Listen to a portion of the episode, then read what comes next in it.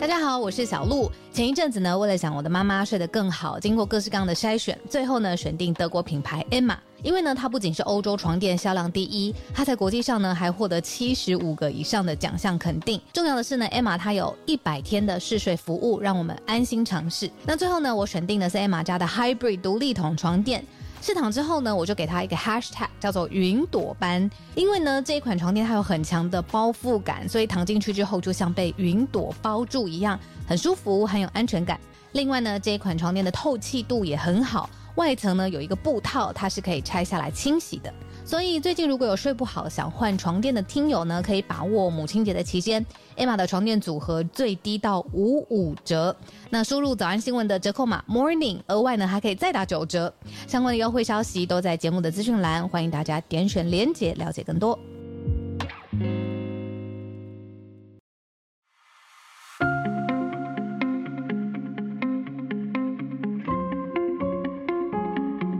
小鹿早安，大家早安。哈喽早安，大家早安，欢迎大家来到今天八月一号星期一的全球串联早安新闻。可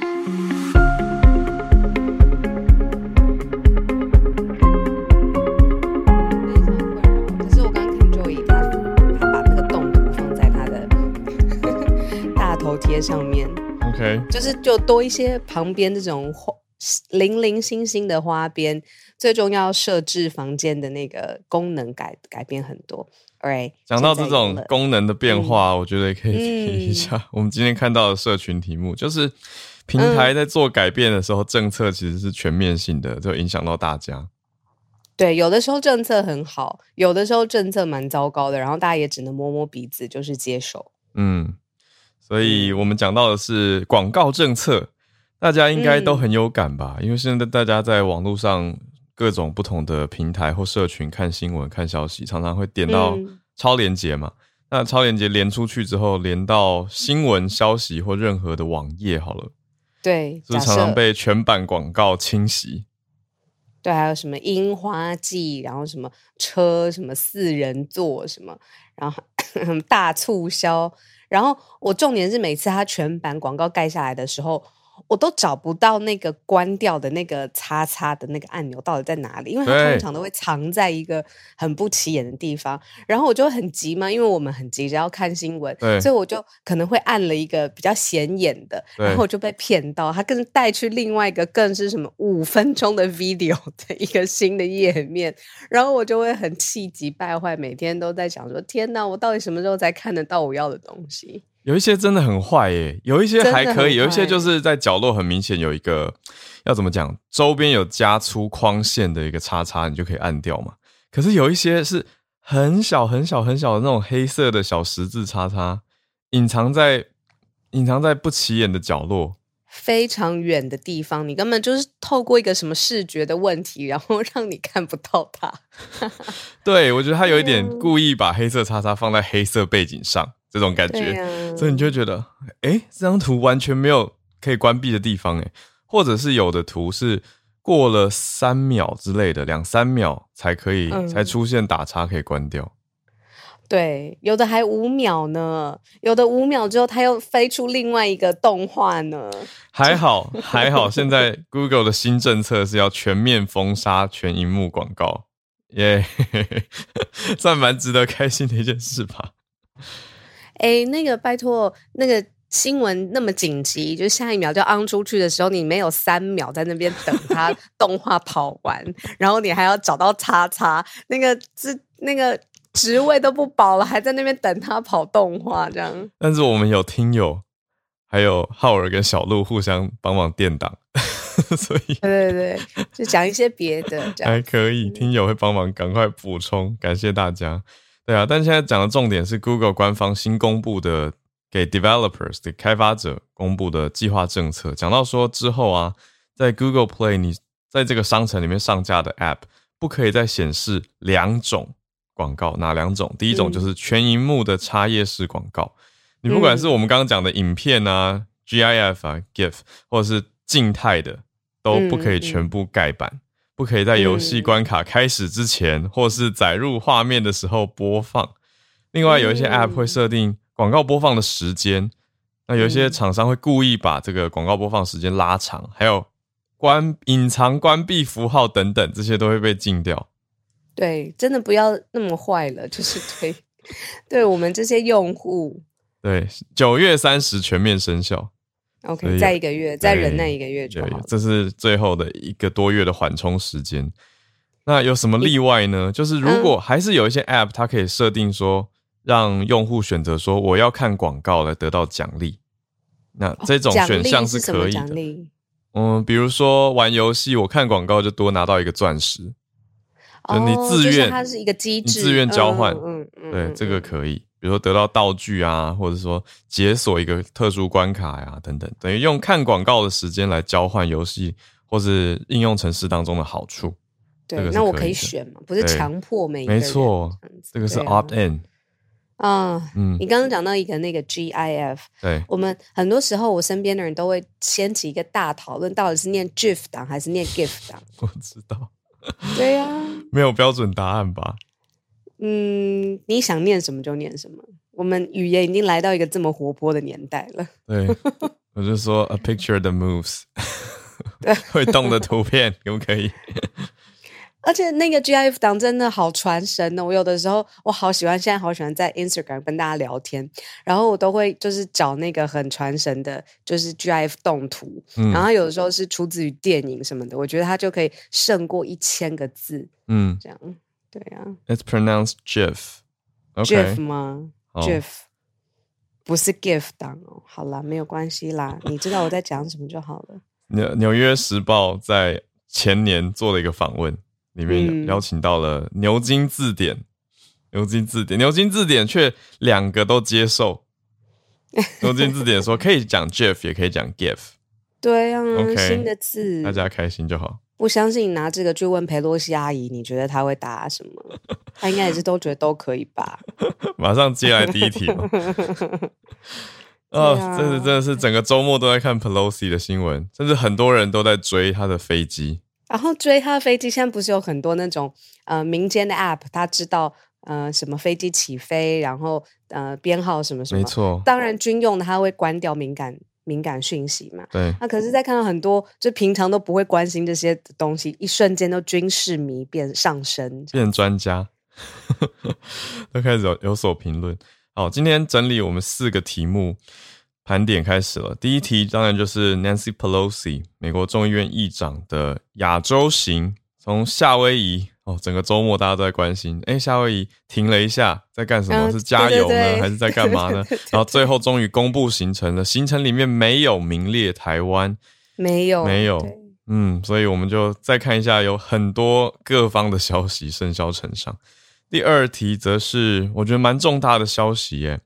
呃，美国在限制中国的半导体嘛，那限制到中芯这个晶片公司的七纳米制程，美国把禁令再升级了。可是，在这个升级当中，也爆发出中芯的七纳米制程怎么跟台积电的七纳米制程很像，大家有点担心这件事情。第三题则是香港的失业补助申请暴增，很多人在申请失业补助。嗯、最后，阿尔卑斯山的消息是什么呢？就是。欧洲的热浪让很多融冰都加快了融化的速度，结果阿尔卑斯山的经典登山路线被迫要关闭，所以是欧洲的环境影响到观光资源的消息。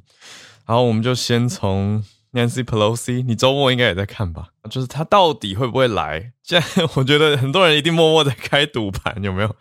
哦，我觉得真的是，呃，你看猪猪在聊天室补充说，法国媒体又有一个说法，说 Pelosi 八月四号。今天礼拜一嘛，一号礼拜四会来到台湾吗？我觉得真的很难讲，而且其实真的是各方都 好多种说法，寻达器也关掉，现在他的飞机是已经降落到新加坡，所以他的亚洲行的行程是有公开的，说会拜访新加坡、马来西亚、日本跟韩国，这是他官方的 Twitter 对外讲的，但是当然他没有排除是否会。停留台湾、降落台湾，或者用什么方式跟台湾互动？这个，嗯嗯，嗯台湾，我觉得我自己看到第一个点是，台湾政府这一次也非常的，嗯，非常的冷冷，对，非常低调，一直在看，哎，我在看总统府，哎，看外交部，嗯，低调，低调，不能，不能，不能，因为这件事情已经太紧绷了，太太太，真的，怎么做都顾此失彼。包括佩洛西哦，不是讲的是总统府府方而已，就是佩洛西，你在这个时候再多一步或少一步，其实两边都，你知道走走。这是什么下棋走到死棋，就是往前一步，往后一步都不对，就是现在这个状况。嗯、那我那个网络上不是有都很多，不要说 GIF 或 GIF 好了，就是很多分析的文章，就是说把这一切推到这么险棋，让大家所有人进一步，包括中方自己进一步退步都不对，就是因为他前面那个。那个前提喊得太大声了，说 For those who play with fire will perish by it，就是 对啊，这怎么会这样啊？对，超级无敌凶。然后现在你看中方，他他接下来再下一步，如果真的能够到了台湾，那下一步他的选项真的很少诶、欸。嗯，然后好，我要这边要稍微严肃一点，我要改变一下我的语气，嗯、因为我有看到另外一。真的要开始严肃的另外一个说法是，嗯、只有台湾自己还在笑看，说裴洛西阿姨，你看来或不来啊，好好笑，起飞什么的。嗯、剩下这个西方世界都觉得，这美中要开打了，就是因为这个像烽火般的女子，她决定她要来，然后结果点燃了这个战事，就大家都是很担心，就是台湾会不会接下来发生重大军事冲突的。嗯、可是会不会这两种都都？又太极端，太开心也不是，然后担心即将要开打，可能也不是，中间一定还有一些模糊的空间。现在是专业的军事外交，还有国际关系正在操作酝酿，然后发生当中。对，这样这样子的说法，就是有一种，我觉得还还蛮蛮共和党的，就是把民主党人推上火线，就觉得说是你引发，是你造成。然后全部冲到前面去。为什么我这样讲？因为也有一些媒体在报道，比如说 Mike Pompeo，我觉得他可以说是刚刚这个论调的首首位吧。呃，就前国务卿 Mike Pompeo，Pompeo，他现在就在就一直在说，他在呃八个小时前接受媒体的访问，就讲到说，他认为啊，如果佩洛西现在不去台湾的话，就是让美国被中国欺压。对啊，就是会有这种。这种是这是美国国内政治啊，没办法。对啊，就就国内政治拉到国际舞台上，而且把佩洛西跟台湾变成里面两个好像非怎么样不可的人。子对、嗯、我我看到是觉得有点烦呢、欸，其实就是对，就是有一点在消消消费感。但同时我也知道，在美国呃也蛮多人会喜欢听这样的论调，所以。Pompeo 他这样操作是会有政治利益的啊，就他讲这个话会有人给他钱，我直直接直白的讲，一定会有一些政治现金或是支持他的这种说法的人会觉得，嗯，他这样是很这样才是挺台湾，这个才是台派的美国美国人美国政治人物哦。你说台派的团体，或者我觉得会耶，会有喜欢这个论调的人，就因此而支持他，或者是觉得这才是比较好的正确的观念。我觉得他他上一篇贴文不是也更明显吗？就是这个，他就是延续着这个论调啊。然后就说哦，他已经被 China ban 了，但是呢，就是他没有被 freedom loving Taiwan。Taiwan 对啊，可是他也没来啊。讲到说，就是现在这次出发的全都是民主党的。这飞机上本来有人在推测说，是不是 Pelosi 会在夏威夷接一些共和党的议员跟他一起上飞机，结果没有啊。就是 Twitter 写不伤手嘛，就是 说的 写 Twitter 不伤手啊，说的好，但不伤手，但是台湾在这边蛮紧张的啊，就会觉得啊，我们现在真的是，其实该紧张啊。我觉得有现在怎么讲，就是不用过度紧张，可是要真的是蛮要关注的。嗯，对，这样子比较 accurate，比较比较对，比较什么精准一点，不是过度的 panic。对对对，没错。可是不能说啊，老神在在，完全没事。我觉得这非同小可，这不是什么小事情。也不是看一个，对，也不是看一个什么行程追那个什么时候，不是看好玩的。对，啊、对对对，这个是我想表达的。嗯，那那你觉得我们要讲那个 Who Scared 那个吗？还是这个就你可以讲啊，我可以骂。好，你可以骂，你可以骂。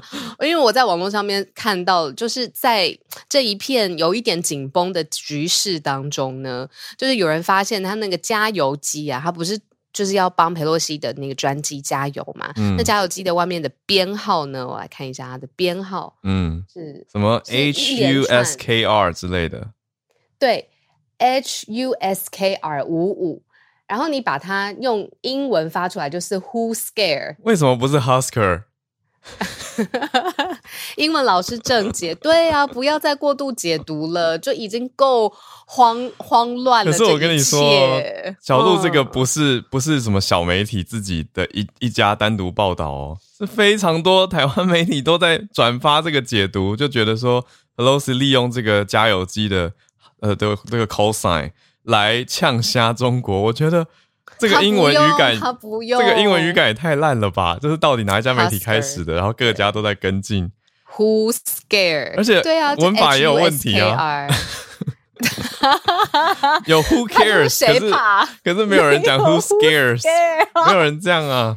他就直接翻。你看，我跟你说，就是要英文老师在你身边。我真的是看了很生气。的英文老师在你身边，你才有媒体是读最基本的。没有 Who scared？我跟你说，我刚晚三十秒上线，就是因为我在我的粉砖发文，我忍不住发一行文。真的不是 Who scare 你在对，而且我跟你讲，佩洛西阿姨她要呛中共，那不需要用这种这么隐晦，然后文法还错误的这个方式。他人如果真的到这边，真的就呛到不行了。对，他就来。危机是发生在 这儿，对他如果要发生在我们的土地上这样子。可是我觉得这个也代表大家还是有在关注啦，才会去解读这种小地方，才会冒出很多奇妙的解读嘛。就因为越多人在关注的地方，就会有越多声音跟越多说法，所以我觉得好啦。这如果用好的面向来看的话，代表大家有在看。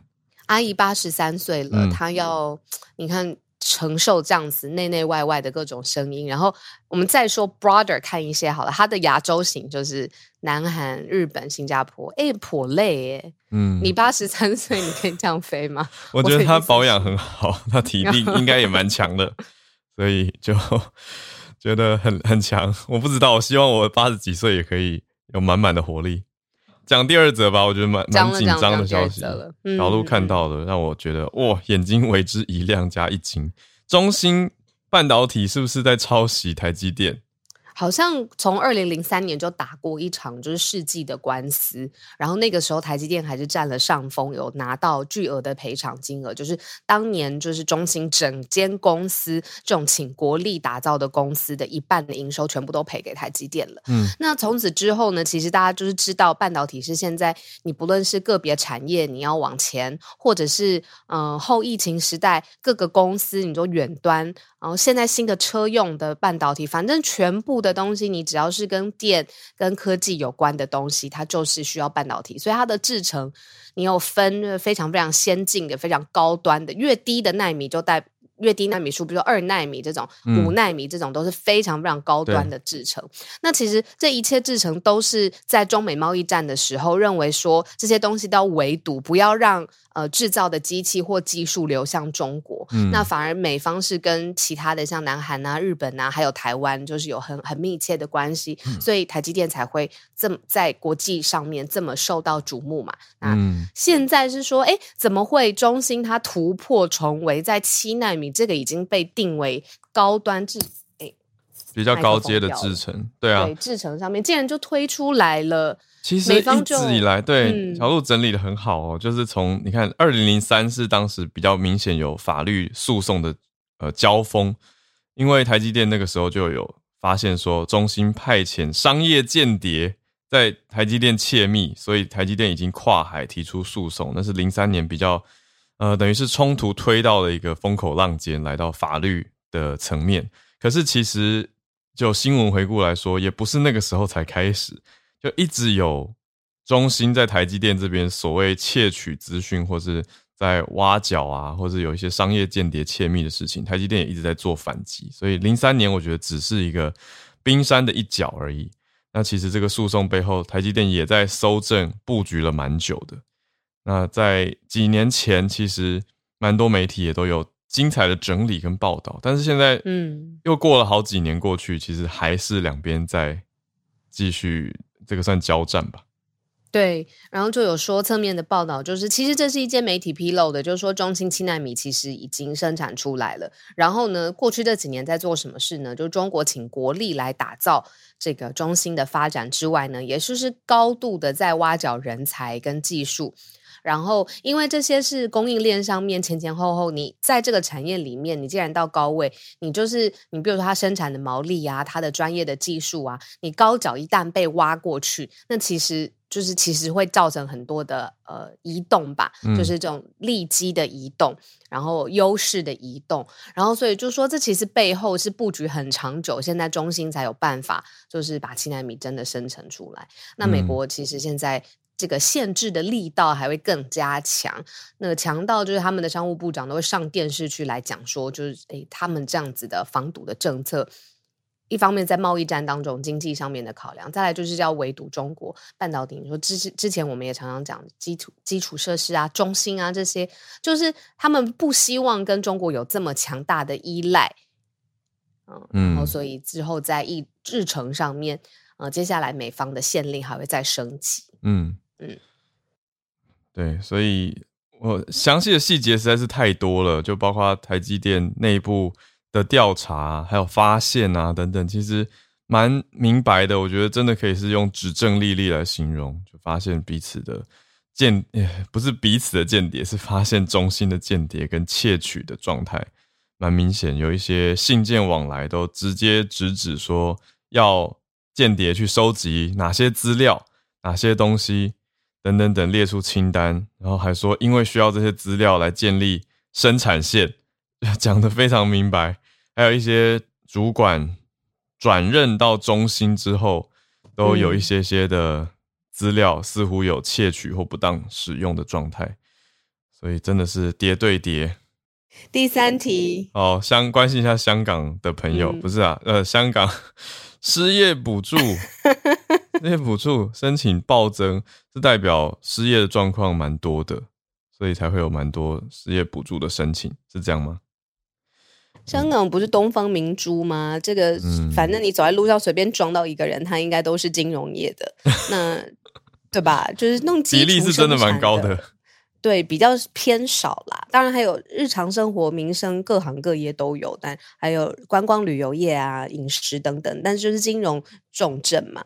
那那边为什么会发生就是失业率很高的情况，其实跟政治的因素有很大的关系，就是嗯动荡啊，然后还有整个香港的生态，其实也跟之前有一些变化。嗯，这个是给短暂失业人士的补助，嗯、多少钱呢？从二月开始推出了一个台币大概三万八，也就是港币一万元的临时失业支援。嗯嗯嗯、结果多少人申请？到现在有三十五万人申请。那本来设定的预算是大概三十万人。所以当然实际上是够的啦，就是这个这个预算是等于有一个弹性吧，所以不是说没钱给，但是发现到这个现象，就是来申请的人变多了，四十七万个人申请当中，三十五万人成功得到补助，可是还是超过了本来的呃设定三十万人超过五万人，因为香港的物价水准真的也很高，我们那天才看说就是。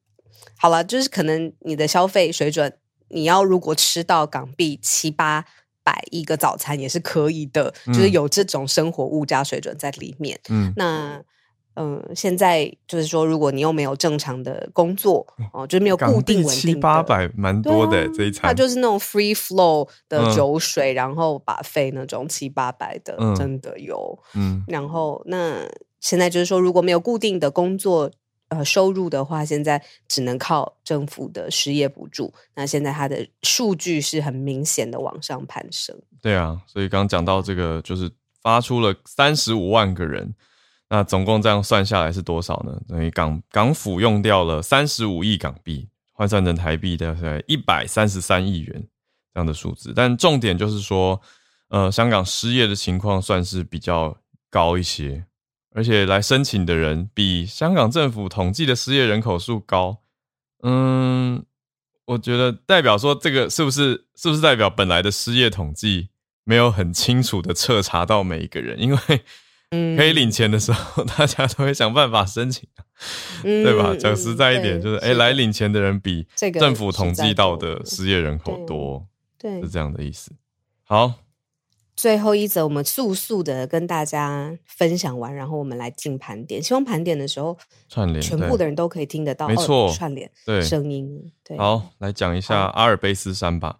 大家应该就有在听早安新闻，就有追到欧洲正在热浪，欧洲现在是非常热的情况。那热浪的影响，连带的山上的融雪也受到了影响，包括阿尔卑斯山那个山顶本来白雪皑皑嘛，那一片白白的山顶现在也融掉了比较多，所以因此影响到登山路线，阿尔卑斯山的登山路线现在是关闭状态。嗯，所以这个是。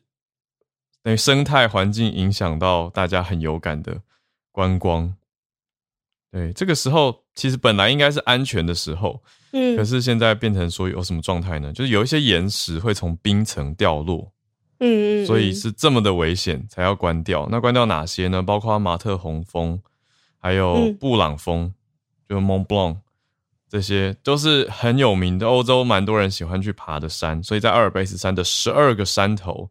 十二个山峰都发出了警告，这是从瑞士登山向导协会所发布的，所以他们是最了解山上情况的人，所以大家都知道说，通常会看到八月的时候会关，哦，可是现在六月底就开始，七月继续发生，就是这个热浪的影响，嗯，所以要大家延后攀登，那就请在欧洲想要爬山的朋友也多小心一点点了，嗯。那意大利这边相对好像好一点啊，意大利阿尔卑斯山区只关闭两条路线，还是有一些比较安全的路线可以选择，这是另外一个向导协会所提出来的。但是当然，他们也在感叹说，COVID 本来以为诶比较好了，可是现在环境的关系影响，让生意也变得比较差一点，很多游客也是还没有回来。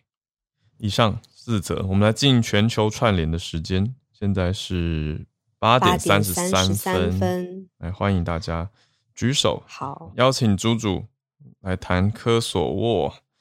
Hello，Hello，hello, 小鹿，Hello，Howard，嗯，嗯，现在也是目光就是转到欧洲的巴尔干半岛。那现在塞尔维亚和科索沃的这个边境上也是就很紧张，然后很多国家也在关注。那其实呃，事情是这样的，就是科索沃是在二零零八年的时候单方面宣布从塞尔维亚独立。呃，当然了，科索沃就是它不被塞尔维亚、俄罗斯、中国等国家承认，但是世界上有一百多个国家是承认科索沃的。那在科索沃，它的主要人口是这个阿尔巴尼亚族，但是在它的北边，也就是跟这个塞尔维亚接壤的这一片，有很多的塞族人居住。那这些塞族人，其实他们虽然是在科索沃的国境之内，但他们却用的是这个塞尔维亚的驾驶执照，还有车牌号，那就相当于是这个，就是在自己在。一个国家用另用另外一个国家的证件，呃，所以科索沃政府就下令，就是有这个期限，就是要在六要命令这个北部的塞尔维亚人，让他们在六个月之内就把他们的证件全部换成科索沃的，而不要不是这个塞尔维，而不是这个塞尔维亚的。所以这些塞族人就不满。那同时，这个塞尔维亚政府还有俄罗斯政府也发声，就是支持当地的塞族人，因为毕竟在俄罗斯和塞尔维亚的眼中，就是科索沃就是他就是这个塞尔维亚领土的一部分。只是这个非法分离出去的，嗯啊，所以现在就是这个，包括塞尔维亚也已经这个就是在边境部署的军队，那科索沃对应的也已经关闭了国境线。那两个小时，因为这个自南斯拉夫内战之后，就是一九九零年代之后，北约其实一直都有在科索沃驻军，大约有一支四千人的多国部队。那在两个小时前，多国部队也表示，一旦科索沃遭到塞尔维亚的攻击，啊，北约部队将会这个。进行反击啊，所以现在这个就看起来这片局势啊，就紧张成。对，紧张程度应该不亚于台海了，我是觉得，嗯对，嗯，然后这个阿尔巴尼亚跟科索沃两个国家其实民族矛盾是有世仇的，嗯、就是当时在这个呃南斯拉夫当时的那个强势独裁者这个提提托铁托，嗯，他过世之后，新的这个南斯拉夫政府没有办法掌握掌握全局，啊、呃，结果在一九八零年代末经济陷入崩溃的时候，就转向了极端的塞尔维亚民族主义，啊、呃，间接引直接是引发了这个南斯拉夫内战，那在这场内战之后，当然巴尔干半岛遭到很大的损失。那同样的，像这个蒙特哥雷罗啊，这个阿尔巴尼这个蒙特哥罗尼，然后包括像这个塞这个科索沃，纷纷都从南斯拉夫这个大联邦当中独立出来。嗯、啊，巴尔干问题也一直持续至今。那尤其最就是这个关系最紧，这个就是最紧张的，其实就是塞尔维亚跟科索沃。啊，不仅是有这个分离主义的矛盾，同时还有这个塞族人，还有阿尔阿尔巴尼亚族的矛盾，等于就是民族矛盾加上政治矛盾、意识形态、国际政治全部都搅搅到了一起。嗯嗯，所以真的就是这一片，就是现在也是嗯很紧张，所以大家也比较关注。啊，另外也有，因为毕竟塞尔维亚它跟俄罗斯的关系一直都很好，嗯，所以这个也有很，就是欧洲也有很多的政治家说，这个塞这个塞尔维亚就是这个 Russians Trojan horse in Europe，就是俄罗斯特洛伊木马，对，特洛伊木马一样，对。所以，所对，所以就是现在整个欧洲除了乌克兰局势之外，现在普遍也都把目光转向了这个就是巴尔干半岛这条新闻，就是这样。谢谢，嗯嗯嗯，非常谢谢猪猪，因为巴尔干半岛一直是我持续在学着看，可是我觉得还还没有很掌握的，因为过去我我我坦言，我是因为看欧洲电影的关系，开始注意到，对，才注意到对东欧的一些状态跟巴尔干半岛的呃错综复杂的过往跟局势。那我觉得猪猪刚刚简明的说说明的很清楚。那我看好像很多听友现在也都回复正常，听得到声音了。但是大家要补的话，可以到 Podcast。好，我们都有录到。OK，太好了，谢谢，感谢猪猪。嗯，带来好运哎，那个好运猪运转好了，又给人家取错号。谢谢谢谢谢谢。好，好，来继续连线到叶老师，老师早安。早早，好早，小鹿早。今天要跟大家分享的是，就是二零二二年的一篇那个期刊论文，就是他提到说，所谓的这个危害最大的入侵种，那第一名的其实是一个很小的生物，嗯，是埃及斑纹。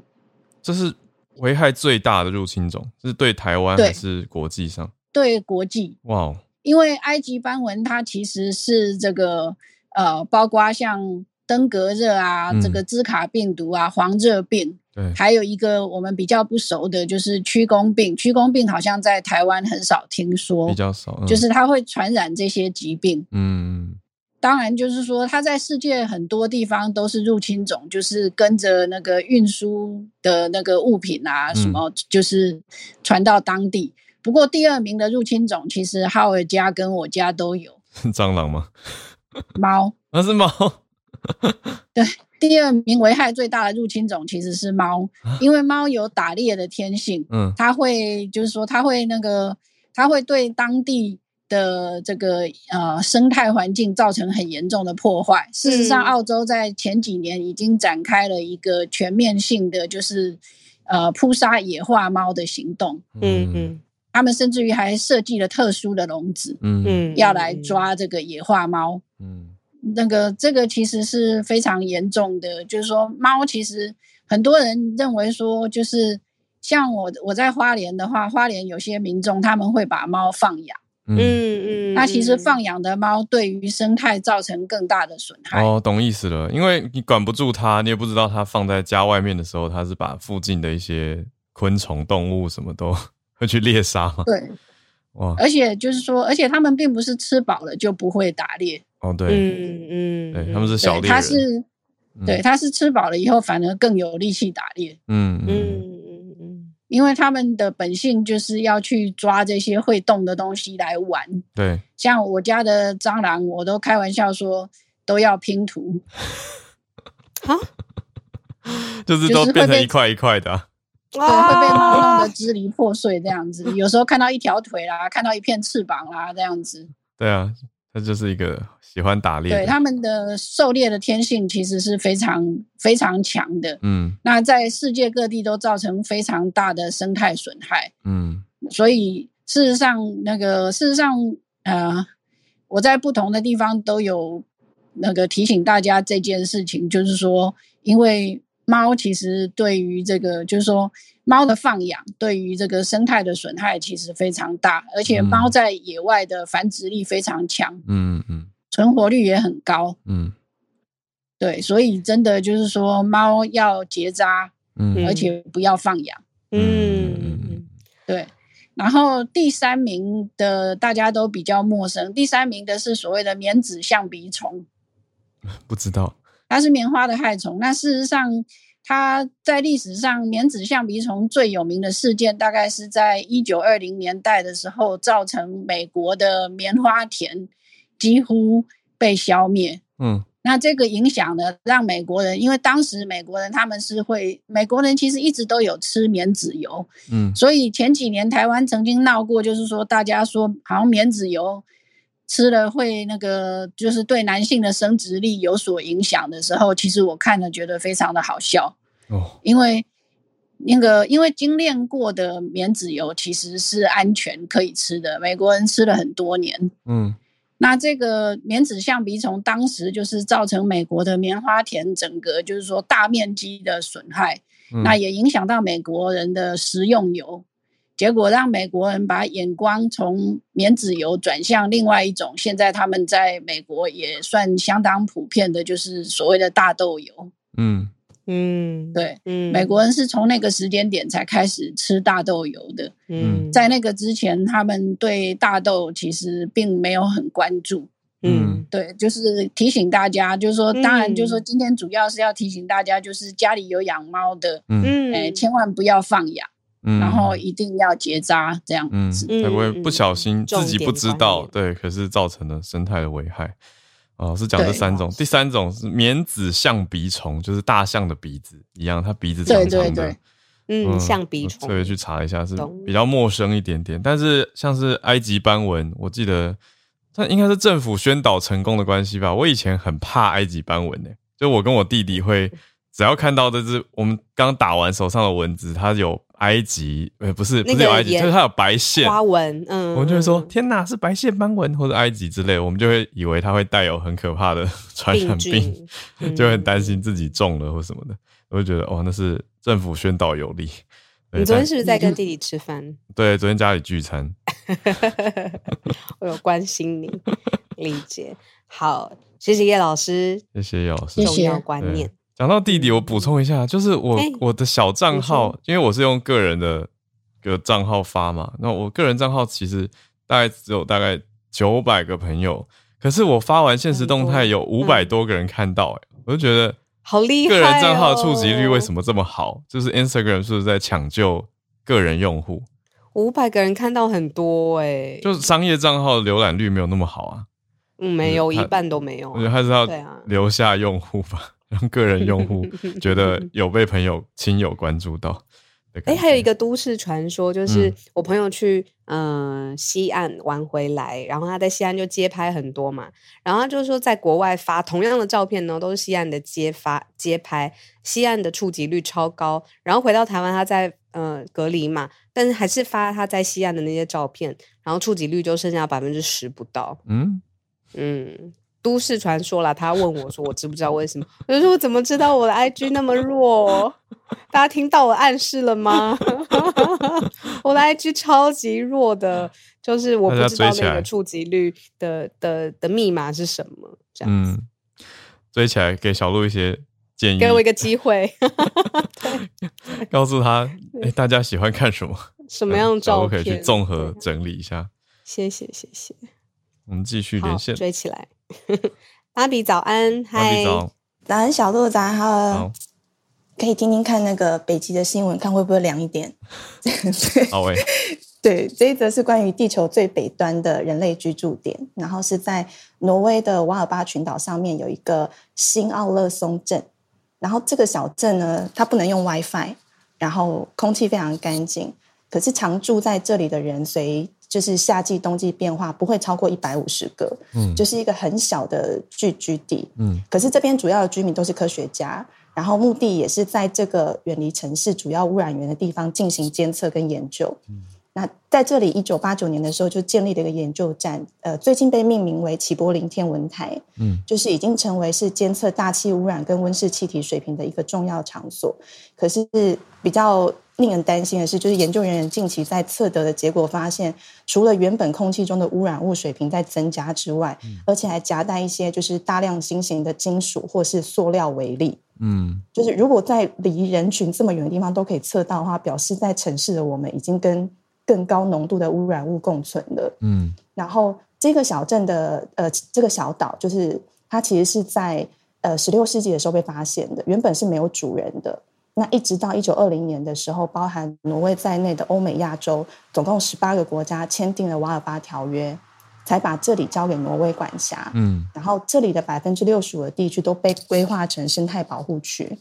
那刚刚有提到，因为这里远离城市嘛，空气很干净，才被当成监测站。嗯、可是，其实，在一呃一九一六年到一九六二年的时候，这里本来是一个煤矿镇，诶这里是挖矿的。对，那一直到呃有一次的爆炸，造成就是二十一名矿工死亡，所以才关 关闭了矿，就是煤矿厂。嗯，然后小镇的人员也被疏散这样子。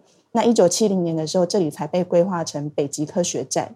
嗯嗯嗯，对，那这里总共有十一个国家聚集在这里研究，就是全球气候变迁啊，或是极地海洋生物的基因，而且这里有个规定是，大门禁止上锁。嗯，对，因为这里是北极熊的自然栖地，人类是后来才进来的，所以要如果说你要在这里的话，你你就是在居住范围看到北极熊，它除了是在自己家里逛街之外，也可能是需要建筑物来避难。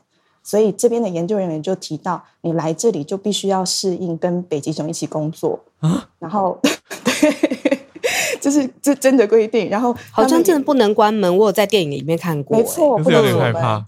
对，而且也是，嗯，如果发生什么事情，别人可以赶快抢救得到你的。没错啦，可是安全是北极熊会进门的意思吗？对，你必须要让他进来，然后或者是他们就是距离很近，跟北极熊距离很近的时候，你也不能就是你就不要轻举妄动，因为他就是嗯嗯对他只是在在他家逛街，然后他们也常常就是在外面勘察完毕之后，就是聚集在一起聊北极光啊，或是聊到遇到什么野生动物的故事。嗯，我觉得这个很有趣，然后。这里比较可惜的是，因为刚刚有提到这边有十一个监测站嘛，嗯、虽然这个小岛没有台湾的研究站，嗯、可是可以补充一下，因为在北极的另外一个冷岸群岛，台湾有第一个插旗的永久极地研究站，在六月二十五号的时候揭牌，很值得开心，哦、因为 对，因为。呃，过去台湾参与极地研究都要寄人篱下，嗯、对。然后这个、嗯、对，在冷岸群岛这个研究站是台湾有插旗的、插国旗的，然后是由、嗯、呃中央大学跟呃国家海洋研究院还有跟跟那个波兰的大学三方共同签署的极地研究合作。嗯嗯，有兴趣的朋友可以搜寻 BBC 放在 Future 专栏报道，或是其他关键字。哇以上跟大家分享。谢谢芭比，好丰富哦。虽然听到北极熊可以进家门，还是有点怕怕的。可是我觉得还是可以鼓励有志青年，现在有一个努力方向。大家知道有研究站可以去研究，所以可以努力增进自己的学养。没错，没错。哇哦！可是北极熊如果进来，会不会对我们其实没有什么兴趣？真的吗？我我应该是停止呼吸，装死。我不知道。可是这样有用吗？就我觉得北极熊好像不是我们。残暴，哎、欸，对，那就是。可是它饿的时候，应该会还是会有猎杀啦，嗯、就是必须要食物，嗯、对啊。但一般情况可能还好吧？还是说应该不要装死，而是把所有食物推给他？可这不够把我们的食物推给他，所以够吗？他觉得我们是来源。我我们佩服这些科学家，很浪漫啊。就是芭比刚描绘的，研究完以后，忙完工作还会聚在一起聊聊天，讨论看到了什么。你说天象啊，或者是遇到的动植物，对啊，我觉得蛮蛮浪漫，科学家的浪漫。谢谢。北极熊不是僵尸，不能停止呼吸。对啊，不是有很多人说遇到熊其实不要停止呼吸。那要做什么？就是静止嘛。听说是要横向横向跑，欸，哎。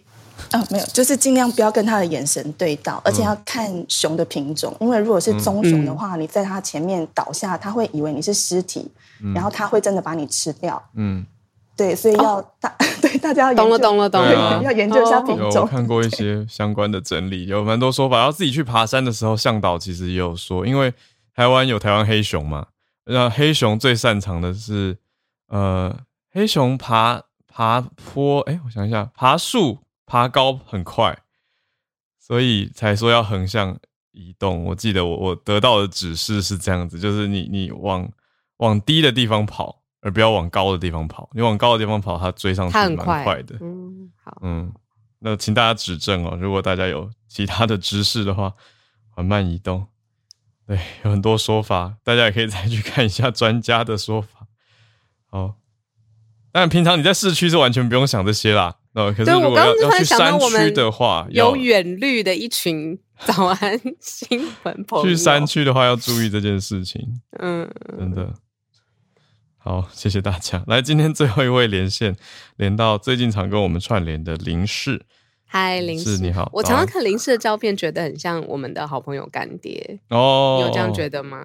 对，我们的一个好朋友。不认识 Victor，不认识，应该应该不认识，不认识。对对，这张这张是我。一六年的时候在京都拍的，哦、对。对，那时候去南蛮寺。那 OK 好，那回到今天新闻，那、嗯、呃，今天这则新闻我标我标题上面写叫做“漫画翻译 AI can help”。嗯，那呃，它其实是上个礼拜应该是七月二十八号礼拜四的新闻，就是说呃，在日本有一间公司，它叫 Mantra，然后它获得了呃，包含东大 IPC 就是创新育成相关，然后 Deep Deep Care，然后 Deep Core，然后还有呃集英社小学馆，就是呃我们知道很大的这个出版过，像是名侦探柯南，然后像鬼灭之刃、One Piece、死神、火影这些的出版杂志社的投资，他投资了总共一点五亿元，为了开发就是呃漫画相关的翻译，对。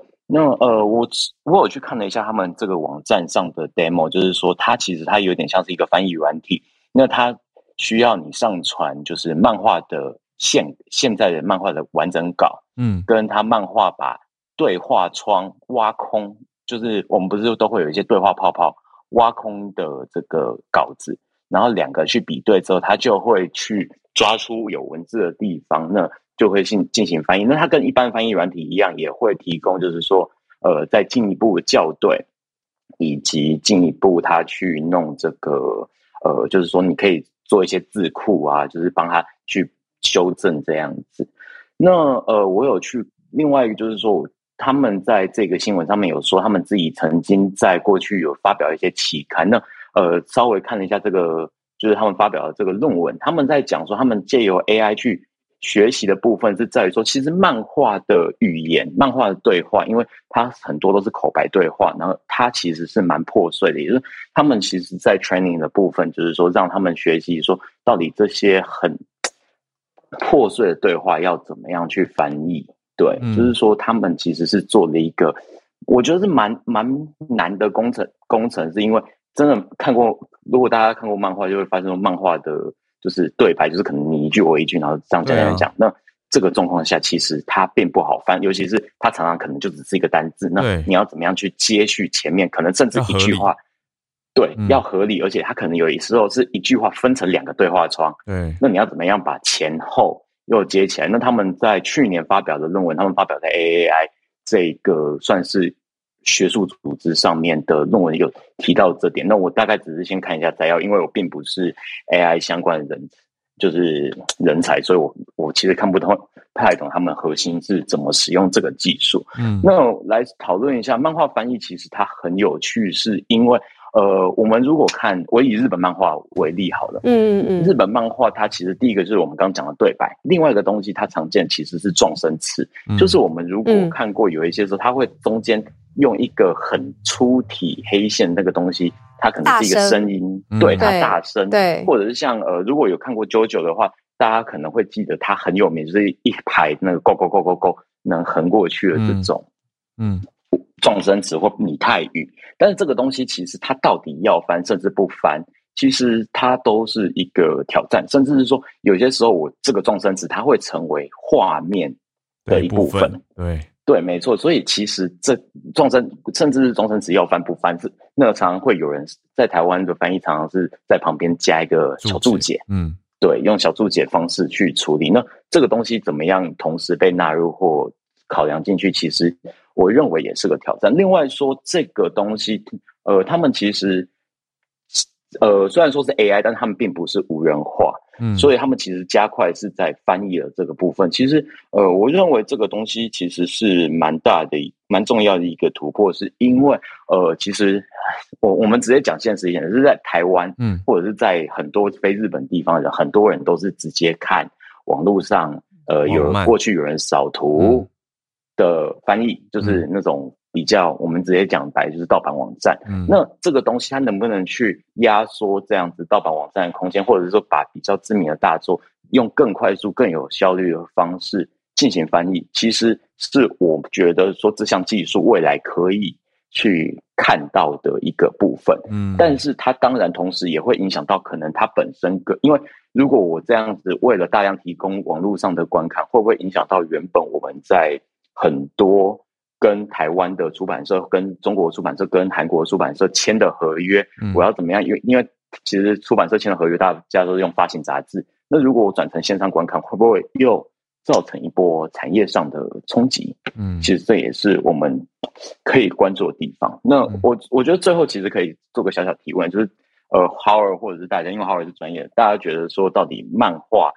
呃，甚至是这些东西，它真的有办法被 AI 完全翻译取代？目前看起来是，它还是有人会去协助校对这样。那、嗯、它真的有办法被完全取代一天吗？嗯，这样子，我觉得会耶。我直接讲，因为在在产业界，现在 AI 的翻译已经非常广泛的作为辅助工具，它并不是所谓全，目前还没有全面取代。可是现在已经很流行的叫做呃 AI 后编辑。或者是机翻之后的编辑，啊、就是 machine translation 后面叫做 post editing，人吗？呃，由人人来编辑，但是其实大多数的译者是不喜欢做这件事的，但是业主很喜欢，因为老板老板这样省很多钱。就是先全部丢给机器，然后机器翻出来的东西，不管好坏，都交给人去处理，后续擦屁股边修。所以我的很多译者同事，他们如果是在翻译公司上班的话，他们整天工作就是在修机器搞出来的烂摊子。我直接讲就是这样，因为机器有时候会错误判读，那你就要人去挑出这些问题，或者把它修得更合理、更顺。可是这是比较实物面操作，大家会觉得奶油的地方。可是实际上，当然也是有帮助，有时候。还真的省掉很多事情，尤其是如果比较制式化的文件，像是说明书啊、合约啊，先有机翻再有人翻，真的快很多。嗯嗯，所以一我觉得一定会有一天，这个技术真的很成熟，那到时候人的需求比例就更低了。对，那至于漫画，我也很有感，嗯、因为我一直以来有在帮一对插画家朋友，他们也是漫画家，嗯、叫综合口味，翻英文？中翻英。对，那因为帮他们翻成英文之后。嗯这个台湾漫画就被很多泰国朋友认识到，我就觉得非常有趣。就真的是透过翻译是可以让跨越国界的观众跟受众，而且像是翻到英文进到泰国以后，泰国当地人会自己再把我们翻的英文翻成泰文，所以就会。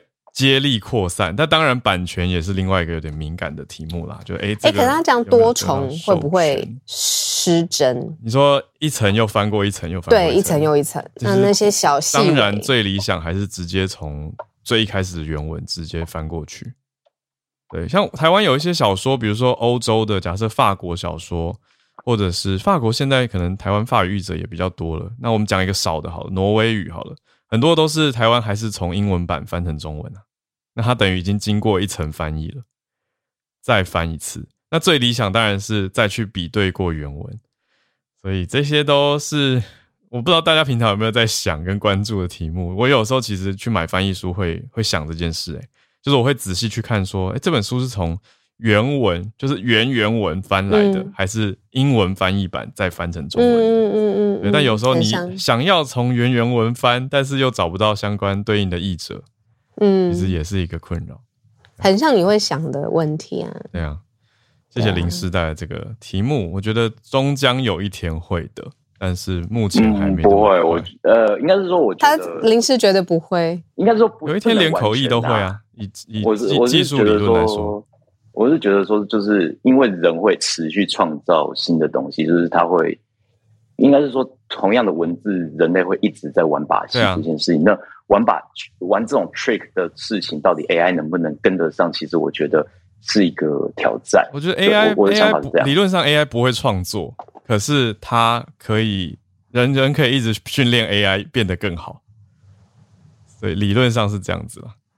对啊，所以我我懂你的意思，就是说人那么那么搞怪，怎么可能机器会跟得上呢？但但现在 AI 换一个角度，AI 也可以写诗跟写剧本。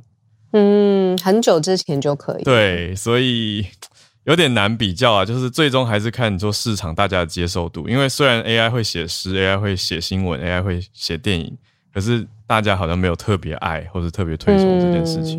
嗯嗯，嗯，目前是这样，可是以后人类社会会变成什么偏好也很难讲，真的不知道。对对啊，对啊，所以好呀，目前的讨论，谢谢林师带来这个题目。不会，谢谢，谢谢。九点零二分，谢谢大家今天陪我们度过这个。嗯，update 升级版 Clubhouse 有惊无险的一天，真的，八月一号太特殊了。好，那今天稍晚我会我们会有一个专题采访，那今天也蛮特别，跟大家预告一下，就是会是我单独采访，因为小鹿有录影的行程，所以我们会再让大家期待一下，也再调整一下，看什么时候会发布这一则专题，大家期待一下，是演艺界的朋友。的采访蛮特别的，那我们就明天早上八点继续串联，今天就先到这边啦，准备收播歌，谢谢大家，我们明天见。